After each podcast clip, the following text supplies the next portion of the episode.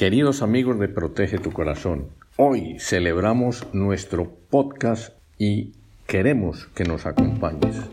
La infidelidad puede pasarle a cualquier pareja y es adictiva. ¿Cómo evitarla a tiempo?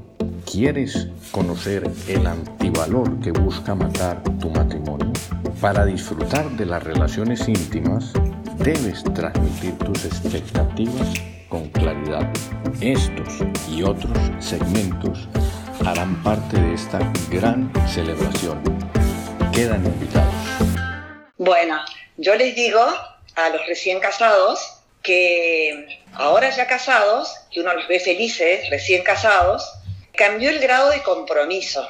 De novios se querían, ahora se han comprometido a quererse. De novios, Clara estaba con Pedro, Pedro estaba con Clara, ahora recién casados, Pedro está para Clara y Clara está para Pedro. Pero además, hay algo que para mí es clave, tienen que adquirir habilidades y destrezas y a eso se han comprometido para hacerse felices. Y entonces uno dice, wow, toda una vida en, uno, que uno va adquiriendo esas habilidades y destrezas para que el otro sea feliz. Por eso es tan importante identificar cada etapa y hacer las tareas para llegar fortalecido a la siguiente.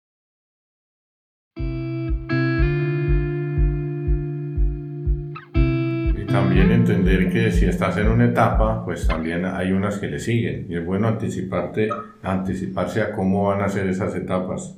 Bueno, ¿y cuáles son esas seis etapas? La primera, pues de todos es conocida, el romance. De novios, pues siguen el romance, aunque estén casados. Después hay una que llamamos la etapa del realismo. Otra, desafortunadamente, pero es muy natural, muy común, se llama la rebeldía. Otra es el distanciamiento, como que el anterior le fije el camino a esta, distanciamiento. Y el nido vacío, eso ya significa que van a, envejecer juntos. Ahí están las seis.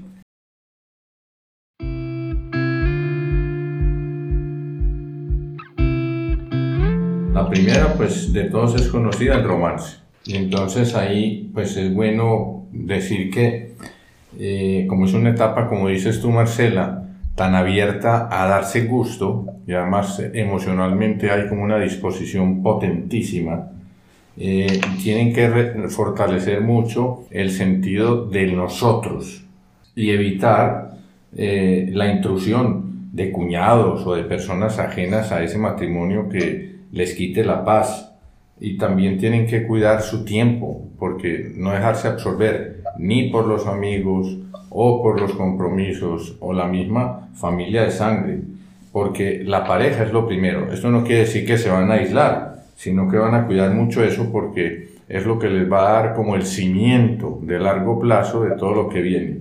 Y hay algo muy importante, y es que, que no se guarden nada.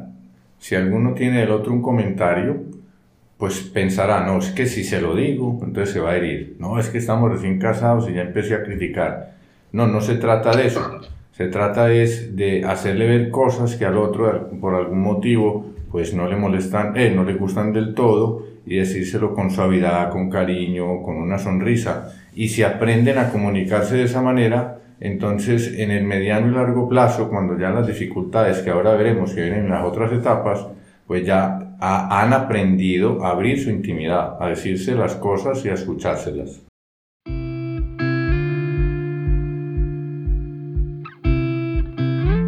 Hay que advertir que hay un enemigo, alguien que puede matar el amor.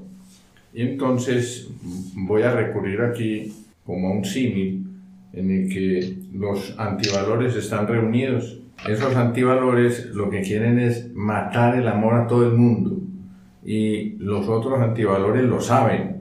Entonces sale el odio que dice, tenemos que matar el amor. Entonces todos se frotan las manos porque el amor siempre les, les causa problemas. Y el odio pide voluntarios para ir a matar al amor. Entonces el primero que se levanta es el egoísmo y dice, yo mismo mataré el amor. Y dos meses más tarde viene y dice, no he podido matar el amor. Y después es la envidia, tampoco pudo. Y la avaricia también lo intenta y pierde el tiempo, porque el amor es más fuerte que todos esos antivalores. Y en una nueva reunión, el odio dice, yo mismo iré a matar, iré a matar el amor. Y pasa un mes, dos, cuatro, cinco meses, y cuando estaba el amor casi muerto, se recupera. Y finalmente es el odio el que se fue decepcionado. Reúne entonces a todos los antivalores y les dice que no había podido vencer al amor. Pasan más meses y un día el odio vuelve a convocar a todos los antivalores a una reunión extra urgente y durante la reunión aparece otro antivalor caminando lentamente y en sus brazos llevaba el cuerpo sin vida del amor. Lo pone en una mesa, hace como que se va y de repente el odio le pregunta, ¿quién eres tú que has podido matar el amor? Y se destapa y dice, soy la rutina, la única que puede matar al amor.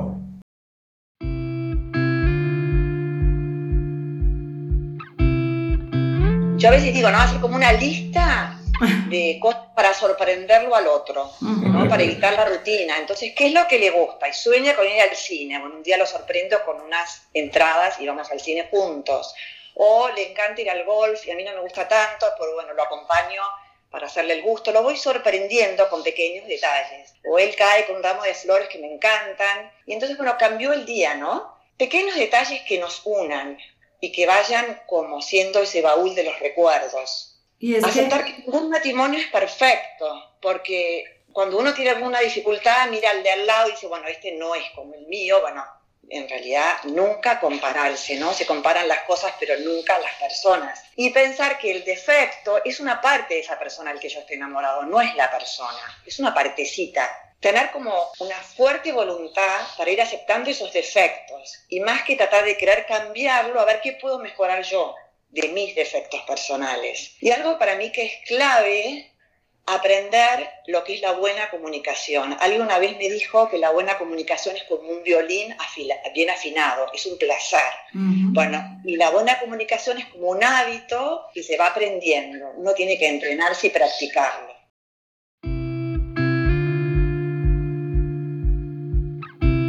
Y entonces también a mí me parece que es como muy importante conversar para contarnos cuáles son nuestras expectativas respecto al trabajo, al dinero, al sexo, al afecto que nos vamos dando, al tiempo juntos, a la educación de los chicos, una tantas cosas, ¿no? Que son prioridades en el matrimonio y que uno tiene que ir conversando. Entonces a mí acá se me ocurrían dos cosas. Por un lado, escuchar, escuchar y escuchar. Y por otro lado, hablar y contar también uno, abrir la intimidad y tener en cuenta que ningún libro le dice al cónyuge que tiene que adivinar las expectativas del otro. Si, yo, si no, yo no se las cuento, él no se entera o ella no se entera.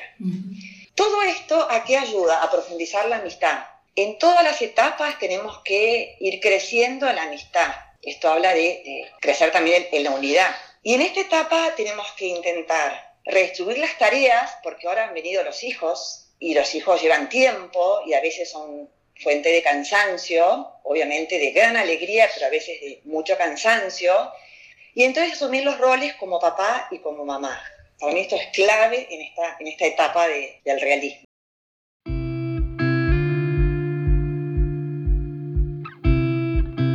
Es muy importante que se hable del dinero, del tiempo, vienen los hijos, viene cierto cansancio y cierto estrés, de pronto despunta algo que podría llegar a, pelea y entonces si se han hablado con claridad, con apertura, con transparencia, ahí van a salir a flote otras cosas porque la etapa es nueva.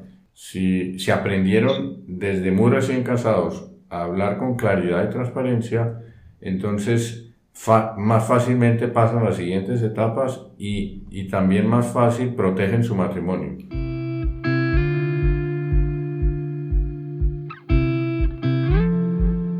dos cosas. Una, tener como una lista de elogios él, de ella, y sorprenderlo todos los días o sorprenderla con un elogio.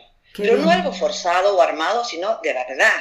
Yo tengo que ir descubriendo toda esa parte de la, de la que yo me enamoré y volver a enamorarme. Y en segundo lugar, Debemos ser muy agradecidos siempre. Un detalle de uno con el otro, el estar juntos, el salir a caminar, el contarnos un problema. Bueno, gracias por la confianza. Ser como muy agradecidos. Eso también une mucho en el matrimonio.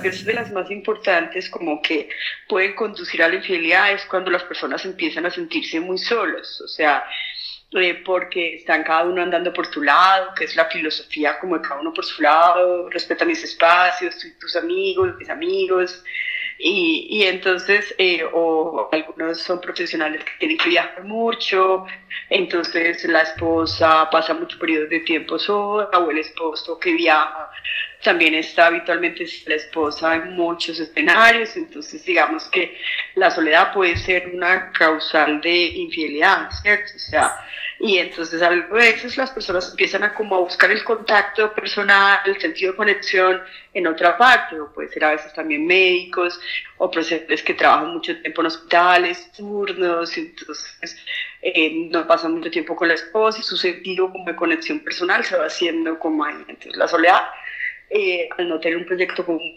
pasar mucho tiempo juntos, los viajes, muchas cosas, puede ser riesgoso.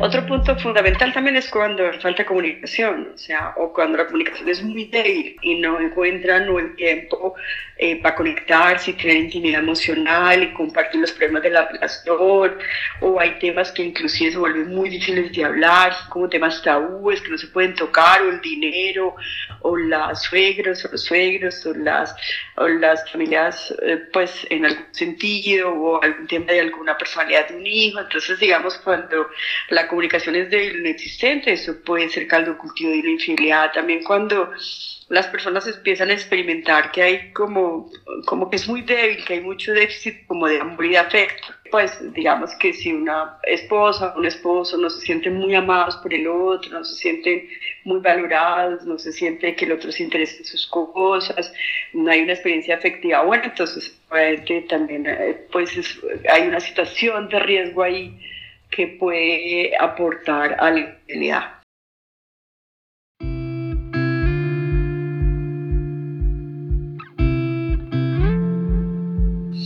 Cuando hay mucho aburrimiento, o sea, cuando hay aburrimiento, cuando hay mucha indiferencia, cuando hay mucha distancia emocional, otro punto también importante es cuando la intimidad sexual es muy pobre, es inexistente o es forzada, es como, como que la esposa eh, o el esposo pues no tienen muchas iniciativas, entonces están como muy desconectados y el fuego como es muy débil, puede ser una de las causales.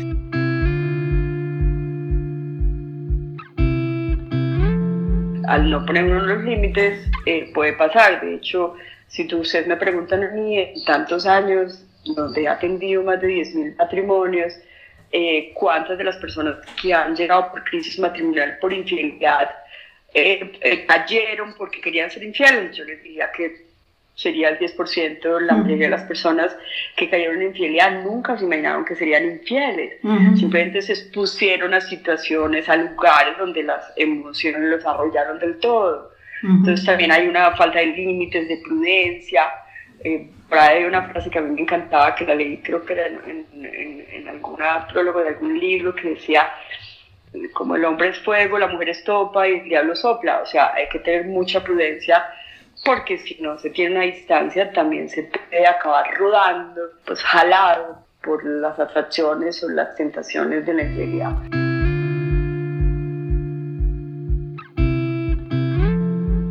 Matrimonio es una cosa tan grande, tan trascendental, tan sagrada, cuando tienes una familia y tienes un hogar, que uno tiene que ser prudente. la prudencia implica eh, tener un poco cuidado frente a ciertas situaciones y la gente muchas veces le alega a uno, ay no, Ana, es muy exagerada y que yo tranquilos, pues de eso vivo yo, que la gente sea imprudente. Puede ser exagerado ponerse todos los días el cinturón de seguridad del carro, uno se lo pone porque es una medida de prudencia que ya está estudiada. Nosotros como profesionales sabemos desde los más defensores de la familia y el matrimonio hasta los que pues que no son tan estudiosos en familia y matrimonio, todos sabemos que es bastante imprudente porque obviamente en cualquier momento puede saltar la chispa y dos o tres tragos, ¡pum! solta la chispa y empezaron todos los líos y todos los daños a los propios matrimonios. Entonces, realmente es cuestión de prudencia.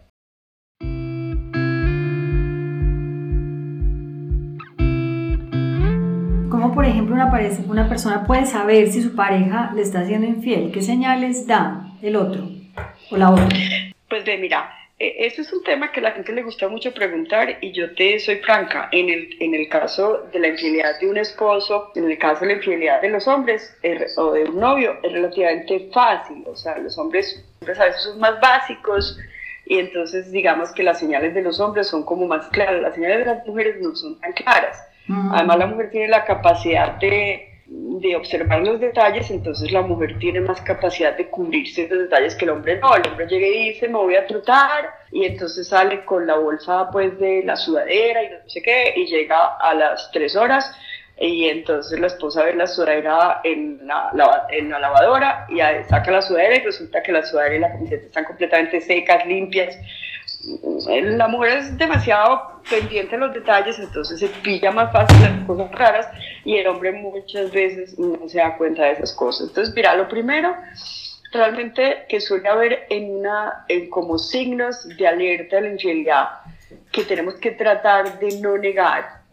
Obviamente a veces la gente o nega mucho que puede pasarle, y a todos nos puede pasar, es que nadie está libre de que le pase. La infidelidad no es una cosa que le pasa, no sé, a los que tienen algún trastorno de humanismo, a los que son adictos sexuales, la infidelidad le pasa a personas buenas que nunca querían traicionar a sus esposas, o sea, infidelidad pasa en relaciones que estaban relativamente fuertes, digamos, a relaciones que estaban súper malas, o sea, pero una de, las, de los signos pues, de la infidelidad son cuando ahí empiezan a haber muchos cambios. Por ejemplo, si el otro habitualmente eh, comunicaba el día a día, era transparente con el celular, no sé, con el iPad, con el computador, ahora empieza como a ocultar, ya no cuenta el día a día, ya está más misterioso con el celular, algunos ya tienen la verdad que el celular tiene que tener la cara del otro, entonces ya están más tranquilos porque porque ya es más difícil eh, pues entrar a un celular. Pero habitualmente hay un cambio durante unas semanas, durante unos meses en la comunicación. Eh, otra cosa muy importante también es que puede haber también un cambio como el afectivo.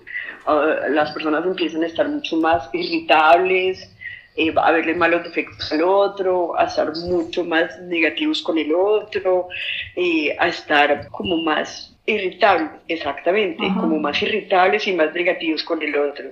Hay otra cosa también y es cuando empiezan a haber cambios en el otro, el otro ya está más deseoso por verse atractivo, empieza a hacer dietas, está más, ella está más deseosa por comprar truzos para el gimnasio, por ponerse más hermosa, pero no es propiamente para el cónyuge, es propiamente para el esposo, para la esposa, y, y, está como emocionado, como más así, pero como si realmente el cambio, como la motivación en el tema de la apariencia, eh, fuera motivado como por alguna novedad y no necesariamente para que el cónyuge lo vea. Habitualmente los infieles no se hallan en la casa, no se hallan con los hijos, son como, como con una ansiedad, tienen que salir, tienen que irse. Eh, sí, es, sí, bueno, te repito, yo creo que debe ser una mezcla entre la culpa y la novedad de lo otro, la pasión que se está desatando por otro lado, que genera que no quieres estar en contacto con el otro, en comunión, no quieres tocarte con el otro, no quieres abrirte al otro, empiezas a tapar, empiezas a estar distante, irritable, frío.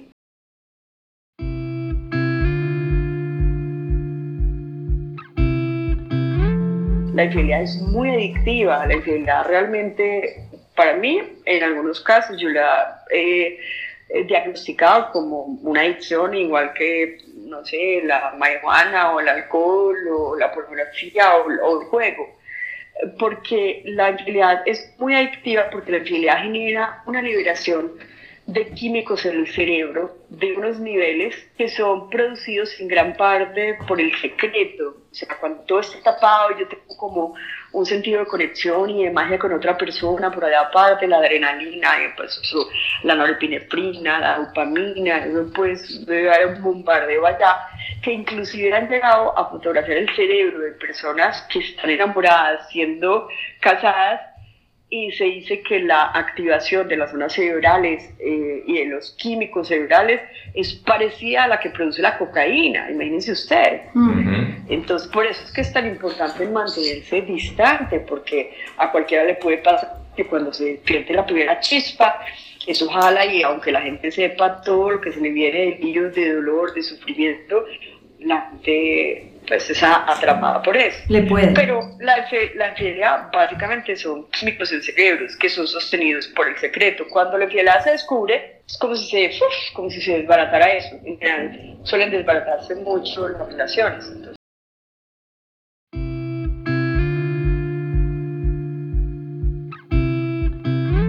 Mira, yo, yo creo que lo más importante, pues es más fácil apagar un fósforo que un incendio, ¿cierto? Siempre. Lo más fácil es decirle a la gente que cuando se siente el primer chispazo, se aleje. Porque la gente, el primer chispazo puede empezar por un simple chat. Entonces yo, lo más importante es que la gente le siga la pista al corazón, al cuerpo, a la cabeza, y si se da cuenta que empiezan a salir chispas o la primera cosa no correcta en el corazón, la primera impresión no correcta, la gente tiene que huir. Es como un postre, el postre más emocionante para ti. ¿Cuál sería para ti el postre más delicioso? Ya me decía un postre de chocolate. Bueno, para todo el mundo sería distinto si es un chocolate, pero es un, si te dicen que el postre tiene veneno, Ahí le decía yo, si el postre te dicen que tiene, no me acuerdo qué era, vidrio molido, pues si el postre tiene veneno nadie se lo va a comer. La gente tiene que saber que el chispazo se ve muy emocionante, pero de que seguir adelante cultivando una relación a través de la coquetería en un chat, a través de encuentros, de conversaciones, de un cafecito. Entonces, lo primero es decir, cuando sientan el primer chispazo de la emoción, del atractivo, que eso ya empieza a motivar, me quiero poner esta camiseta, me quiero echar más loción, quiero llegar temprano, voy a pararme en la fotocopiadora, voy a...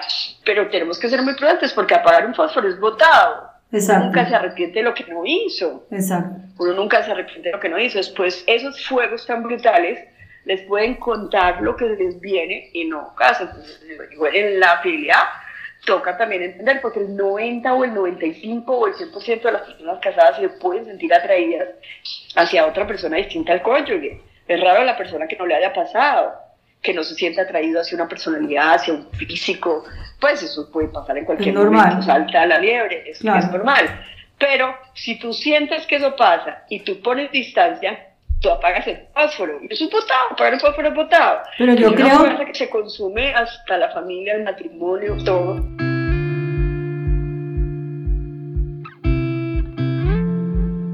Y tenemos que hablar en los valores de la fidelidad y tenemos que hablar de cómo nos vamos a cuidar, tenemos que hablar de hacer un compromiso de prudencia, tenemos que hablar de lo que no está bien en la relación, porque también muchas veces si dejamos de decir que nos sentimos mal, que nos sentimos solos, que nos sentimos desconectados, que estamos muy aburridos y empezamos a buscar paracaídas emocionales del otro lado, pues eh, es lo que, pues el error de enfoque, porque además la infidelidad es absolutamente dolorosa, la infidelidad se lleva el bolsillo, la salud mental, las familias, o sea, la infidelidad crea unos daños muy grandes, o sea, que se ve súper bacano que lo que se viene es sufrimiento, líos, problemas, abogados, psicólogos, psiquiatras, que no te hablan, familias destruidas, hijos que caen en dirección, pues nadie se cubría ese post, pues es bastante atractivo. Y uno dice, no, apaguemos esto porque es de inteligentes, muy emocionante, pero es un postre con veneno que tarde que temprano acabarás sintiéndote tan mal, tan mal, tan mal y hará tanto daño, algunos irreversibles, otros irreversibles, que lo que hay que hacer es parar antes de poner límites, hablar de poner límites, hablar de, que no coqueteamos, si nosotros somos casados o tenemos una relación de noviazgo con compromiso, no coqueteamos con las personas, no nos mostramos disponibles románticamente, ¿cómo nos vamos a mostrar disponibles románticamente? Ya tenemos un amor.